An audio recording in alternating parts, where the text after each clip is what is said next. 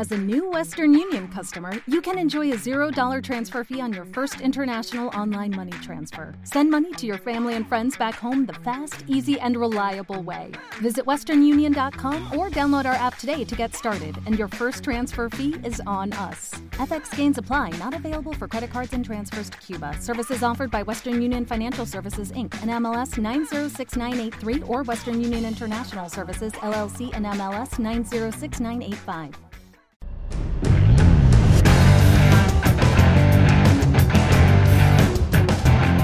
Figuras, ¿cómo están? Otra vez aquí con su episodio de Play Sports Podcast. En esta ocasión estamos con un muy buen amigo de nuestra academia. Ha estado con nosotros ya más de un año y nos visitó en México y estuvo en Monterrey también y estará con nosotros en este marzo del 2023. Él es André Luciano. André, thank you for being here with us. Eugenio, thank you so much. It's uh, always a pleasure to be around you and uh, be in your company and in, in Jaime's as well. So welcome, welcome to the U.S. and welcome to Philadelphia. Thank you, thank you. I, I was telling the, the audience that we are like friends from like uh, uh, a year ago. We started being in the ID camp in Mexico. It was a great experience, but the people hearing us doesn't know what you do for a living or what who is Henry.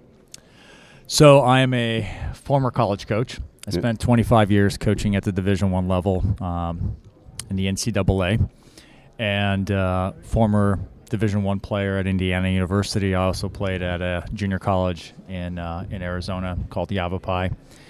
So I've been around the collegiate game for a really long time, and uh, once I retired, I decided to go into uh, into the business of helping players get placed into different universities across the country.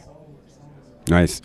And right now, your full time job is. I am a senior staff member at Sports Recruiting USA. That's why, and that's way we connected, That right? is how we connected through the event in uh, in In Mexico, Mexico City. City. So, Andre, we have to talk about getting scholarships in the States. I already talked about two years ago with Don, but the same questions, the same situation come over and over and over again. You have been in touch with the Mexican culture. You understand more the Mexican culture. You see the questions they have, and sometimes you didn't get it because Mexicans are unique. Yes. So, on your point of view, what do you think that the, the, the Mexican kids players most focus on the first thing? Well, I think that there is a, uh, you know, there's a there's a certain standard that in Mexico everybody has, and from what I've understood is that there's two universities that everybody looks at in Mexico as the the standard. And from my personal experience, the uh, the idea is, you know, if I'm going to come study in the United States, I want to study at a school that is similar to the ones that I might be able to get into in Mexico Okay. because you know the perception is that uh, You can Com- say, you can say it. I can say it? Yeah, don't worry. so okay that's that's, so that's so I, so I think there's not there's not a lot of um, understanding of what really the system is in the U.S. and what each university system uh, is and what the amount of money there is out there for college soccer. okay. So there are three different divisions or organizations. There's the uh, NCAA, which everybody understands, Yes. right? The big schools, Division One. More co- common. Right? more common schools that everybody sees on TV on, on different broadcasts of, uh, of football games, basketball games, or even uh, soccer games. There's Division Two, Division Three, that are in those NCAA brackets. So uh, for the men's side in Division One men's soccer, there's 9.9 scholarships. That is a total of 9.9 scholarships for the whole team, and those scholarships Must be divided. must be divided amongst those players that are within the team. Some teams have rosters of 24 players. Some teams have rosters that they have 30 players, and there's even some teams that have a roster of 50 players, and they have an A, B, and a reserve team. Division two, uh, nine scholarships. Division three, no scholarships for athletics. Wow. There is academic scholarships, which every division sponsors, but every school is different in terms of the different types of awards they give academically. Yeah. Then there's the NAIA, which is also a four-year school Okay. organization. Typically smaller liberal arts colleges, uh, a little bit smaller sizes, 1,500 to 25, 3,000 students. Uh, good organizations, good soccer, um, you know, good facilities for a lot of them. And then there is the NJCAA, which is the two-year schools. And I think that's the biggest struggle I've had so far, is educating the people in Mexico. What is NJCAA versus NCAA Yeah. versus that? So if you look at it this way, right? We can say that. Say, say this. Everybody in Mexico, the minimum standard is el Tec de Monterrey. I'm not going to sponsor a school or No, anything no. like. Okay, so yes, I can I can say it, but the minimum standard that every every player has in, in mind is if I go better than Tech, I can go. If I if I don't get a better university than in Tech, I will stay in, in Mexico. You don't say it, I say it. Don't worry. okay. So the junior college is explain us why should they take a, a career in the junior college? How, Okay. So I, I played at a junior college. So I'm going to tell the story. So when I came out of high school, I was not recruited by anybody. I was told that I was not uh, ready to play Division One, and that was the only thought process. I was going to go to a bigger school, and so I had to take a gap year, which is you take a year off from going to college. And I was given an opportunity by a two-year school to come in and play. So what was great for me was that I was able to go to school. It cost less. I was still getting the education that I needed to continue, but we won a national title at junior college. I was National Player of the Year, which opened the door for me to go to a big university, a four-year school. okay. And I think that the the the thing that I really want to highlight is in the U.S. academically, if you're looking at year one, year two, year three, year four, the classes year one, year two, they're all 100 level, 200 level introduction classes, and it's Basically, it's the same every ba- uh, place. classes base, right? The the basics. Tronco común. What's it called? Tronco común. Tronco común. Okay. so everyone is taking the same tronco común classes for the most part. In the US, you're going to have to do mathematics, you're going to have to do English, you're going to have to do, you know, some liberal arts classes like history, you're going to do sciences, biology, chemistry. You're going to have a variety of different classes that everybody we call a liberal arts block. So that everybody has the same academic standards across the board Okay. level three, level four, 300, 400 level. Those are your, sec- your third and fourth year classes that you're taking. Okay. Those are the classes that you're taking for specialization. Why I think it's very, very important is that from my interactions with the students in Mexico, it seems like there's two tracks that everybody wants to go into business or engineering, right? Yes, for, for the, the, mo- the most common the most common majors. right? traditional cultural thing. I don't know why. Yeah. So in the U.S., the students in the U.S. have a tendency to look at a much bigger variety of different types of majors to study from, Okay. and so they're the first two years. We call those kind of like an exploratory first two years academically, so that you can make a decision based on your classes that you have taken in your first year and your second year to understand what your true passion is yes. and what you're good at. Okay. And so the first two years, we basically give the students the freedom to choose which way they want to go, one way or the other. So some person that might say, "Hey, I'm, I want to do engineering." They take some engineering classes, and they're Mm, like, no. "I'm horrible in mathematics." well, the last thing I want is, a, is somebody that's uh, horrible, you know, in physics, and to be building something for me, Yeah. right? Yeah, yeah, of course. Same thing with business. I'm horrible as a, an accountant or something. You don't want that person handling your money, right? Of course. So, I, I think the the perception is is that in Mexico is that if you go to a two-year school, you're going to a trade school. Like you're going to be an electrician, Yes. a plumber, a mechanic, Because- a builder. because in Mexico, the junior or junior college, Yeah, community college. college, they think they're like plumbers, electricians, and everything. and which is there's nothing with wrong because you need the world needs plumbers and electricians and everything. But what it does, it gives you in the U.S. It's different because there's a lot of states like California. Yes. You have so many students applying. Like, give you an example. Like UCLA, I spoke to their coach. They had 120,000 applicants 100. last year Wow. to get into UCLA, University of California, Los but Angeles. li- like a student. Students, Okay. 120,000 applicants. Oh, that, that's that's too much. And they don't give out any financial money. Right? Why? Because they have, Too much. there's 120,000 applicants. If they give money to everybody, the school goes, you know, it's broke. It's, it's, it's but, bankrupt. But they have a scholarship, right?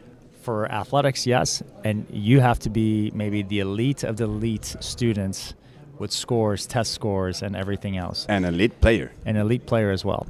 Now, there are some universities in the U.S. that actually, this is general students, not student athlete like a soccer player, a football player, that will tell, some university will say, in order for you to get into the school, you should go to a junior college for two years and then come when you're ready to go for the third and fourth year because we don't have room for you right now.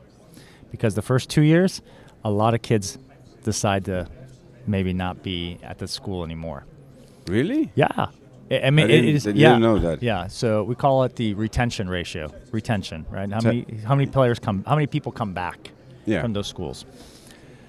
So if you can spend your first two years at a junior college, you know what you want to study. You have you have a, an idea. Mm-hmm. When you go to your third and fourth year, you're just taking your direct path of what you want your career to be.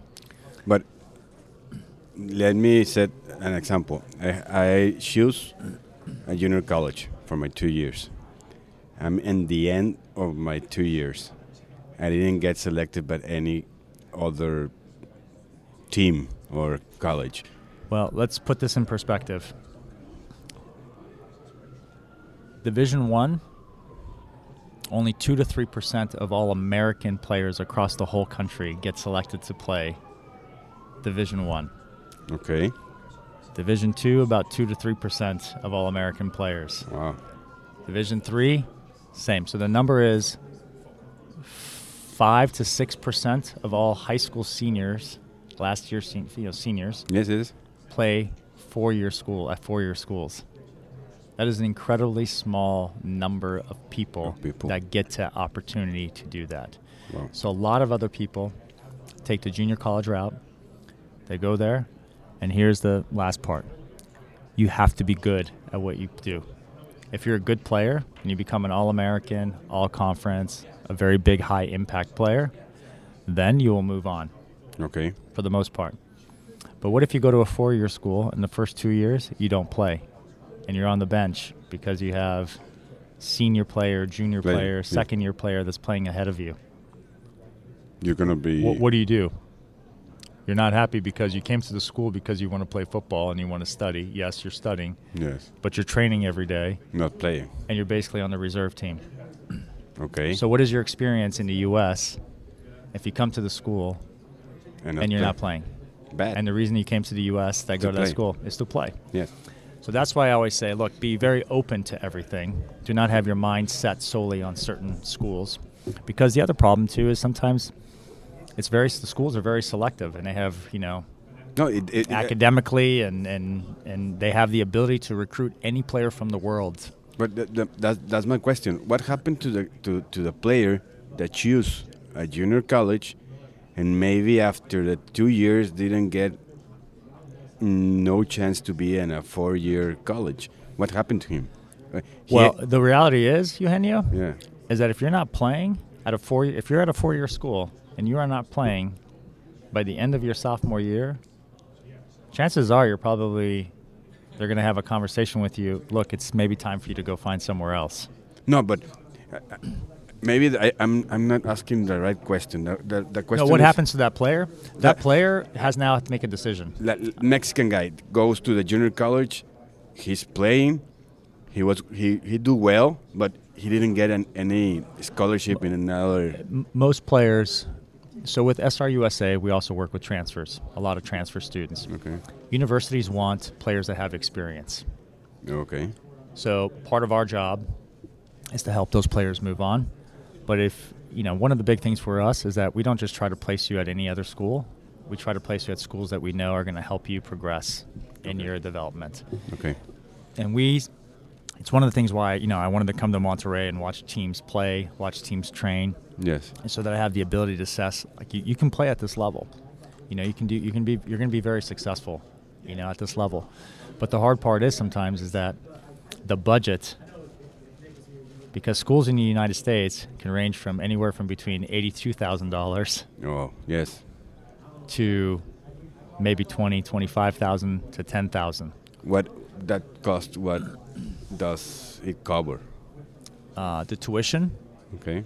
the cost to go and study, uh, room, which is your where you live, Now you live. and your board, you know, for food, Food. and then books. I think sometimes when I when I speak to families and, and I talk about tuition, and then I talk about where's your son going to live if or your daughter going to live if they're here in Monterrey and they go to Monterrey Tech, right? Yeah. At home. Well, how much does it cost you to feed your son or your daughter while they're at home? Yes. What when you do the math and you put it together, It's almost the it's, same. It's almost the same, right? It's it's it's big. It's difficult to have a hundred percent full scholarship, right? Yes. Hundred percent board, housing, food. You better tuition. be a special player, and we call it impact player. That you're going to come in. If you are a forward, you're going to score goals. Okay. If you're a high midfielder, you're going to be a high level mid- midfielder. If you're going to be a center back, a high level center back, that's going to come in and play immediately. Nice, nice. So, how many impact go uh, players have you seen in your this type of career that you're having? So I coached 25 years. I probably gave three, four, maybe total, Full, full, maybe total, over 25 years. and they And and the reason being is because I only had a limited amount. You can't. you have nine You have nine. Nine point nine. So what do you do? Yeah, that better, that player better be special. If the player is not special and you give him like 25 or, tw- or 50 percent, the coaches take it back. Well, they can't take it back based on athletic ability, because they the the it's you made a poor decision as a coach. Oh, you, you have right? to You can you have to honor it. four years. However, coaches usually have conversations with players and they say, "Listen, you're not going to play here. You can keep your money, but you're not going to play. You will have to sit for four years."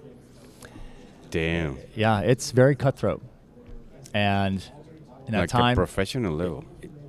and that's the part, Eugenio. I think the the amount of work you have to do, and understand that you're basically being you're almost like a professional.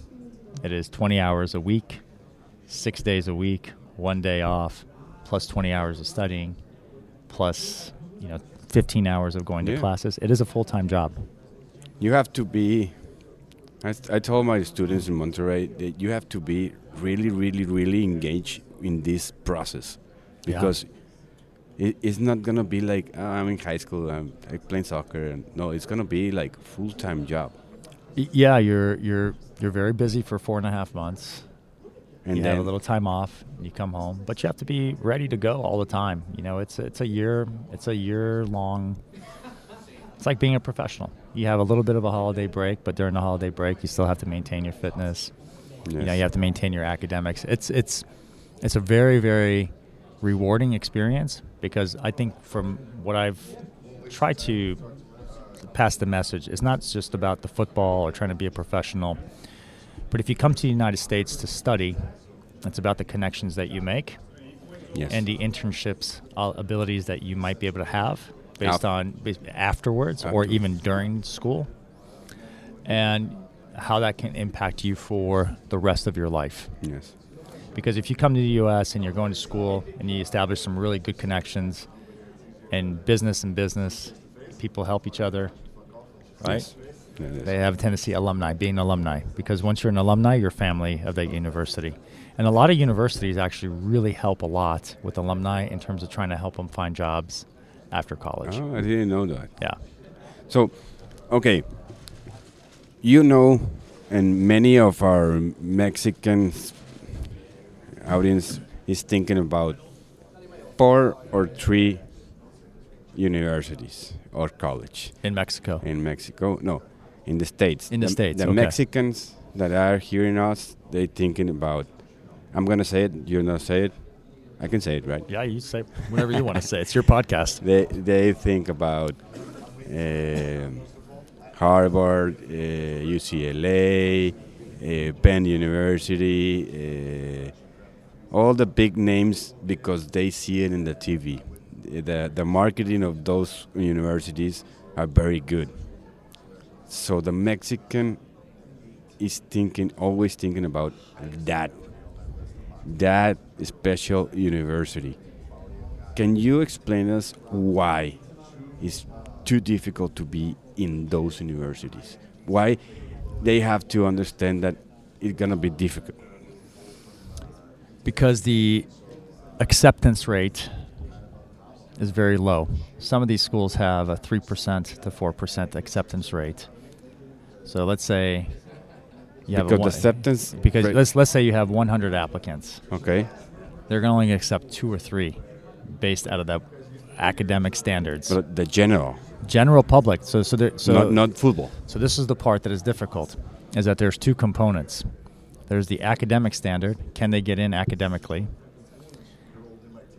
And can they play for us and make an impact on my team? Because some of these higher end schools, like the Ivy Leagues, they only have a certain amount of slots that they're given by the university to use for their soccer for their soccer team. Okay. So they say, hey, this year you only get four or five. That's it, six slots maybe total for the year. But for slots, maybe they cannot give scholarship, not just. I- Ivy Leagues, there's no scholarships at. Oh, sorry, sorry, yeah, yeah, yeah, So yeah. you get so not just you have five or six different opportunities for your team. To select one. You better pick your five or six that you really want So because it, we will help. We will help. You know, in the in the admissions aspect of things. playing soccer. Well, maybe they get in because of the soccer aspect in terms of like, hey, you know, it's a combination of this, this, this, this. They're an athlete, but not every kid can get in to the school, and not every kid can play at that school. So some kids, I tell them, and pay. and pay right because it's really expensive. Yeah. And depending on what your income is as a family, there's a big difference, Yes. right?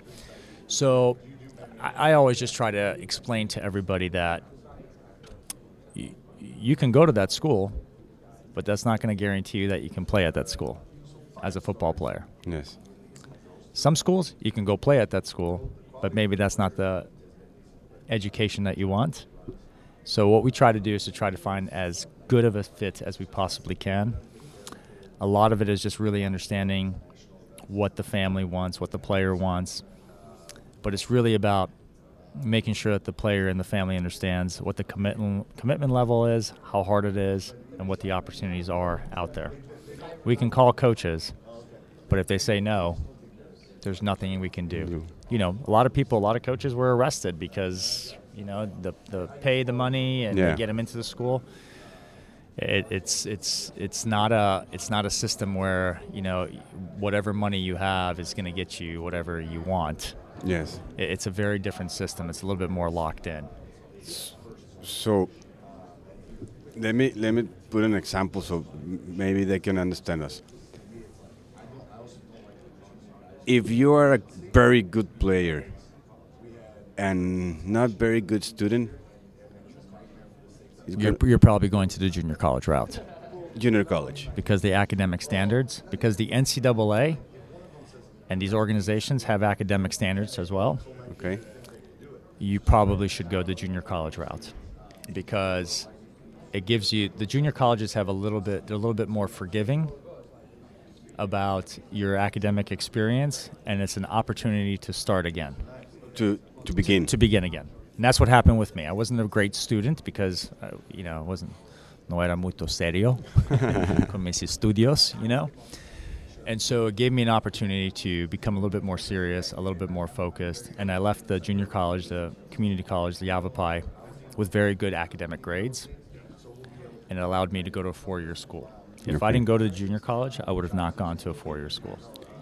And if you are not a perfect player, you're a good student when you where you can be. You good know- student. You, you know, you- ace, you, ace, ace, ninety-five percent. You know, Eugenio, I, there's a saying in the in the U.S. and I don't know what the saying is in uh, in Mexico, but uh, you know, beauty lies in the eye of the beholder, Yeah, right? yeah.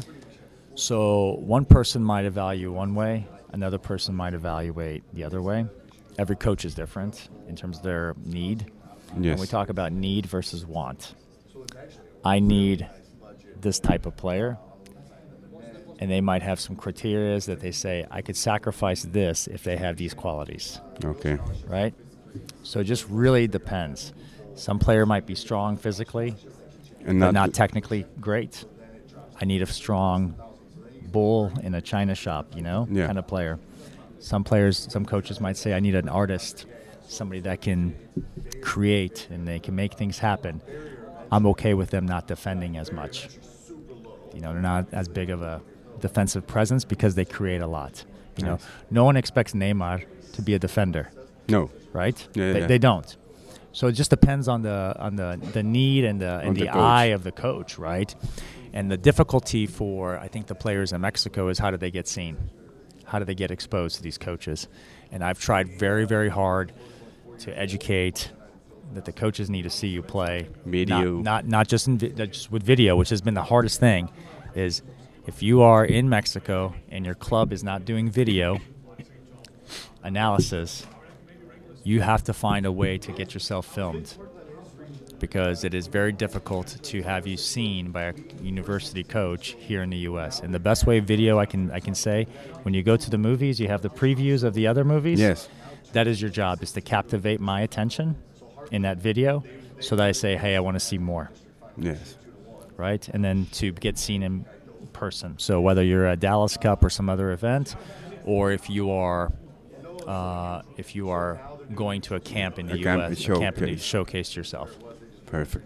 So, Andre, uh, I think getting the, the the the hour of the show, and Yeah, I wanna conclude this by by saying, I remember you in, telling me in Mexico City that the most important thing about this is wanting to go.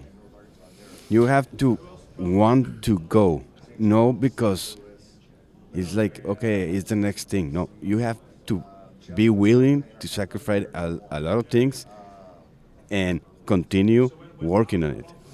you have to be brave to do this. Yeah. You're going to a foreign country, meeting new people, different experience. You're going away from home.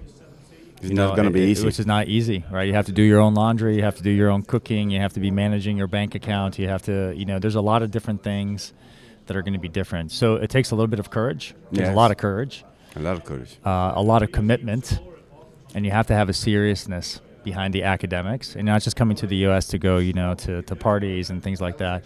You have to come in with the commitment to do well academically, but also athletically, and then also to buy into understanding that you're getting another cultural experience. That's the big thing. So I al- always say to the, our students, work on your football, work in your mind, and work on the stu- in your grades. Grades is very important, right? Yeah, and I have four F's. Okay. All right, your family, Yes. your faith, your friends, and your football. Nice. Take care of your four F's. And you're You're you're okay, you're gonna be okay. You'll be okay. Andre, thanks again being with us. It was amazing. I think that it, this will help a lot of, of the kids that, that are hearing this. And I look forward to coming down to uh, Monterrey in March. En March, we are, eh, I'm going to say it in Spanish. En marzo tendremos entrenadores de diferentes universidades de Estados Unidos. André va a ser el embajador y nos va a traer. No pierdan la oportunidad de estar en el SIU Soccer Insane Weekend en Allende, marzo 3 al 5. marzo 3 al 5 del 2023. André, thank you a lot for being here again. Gracias, Eugenio. See you in March. Buena suerte con todo. See you in March. Okay, thank you. Nos vemos, figuras.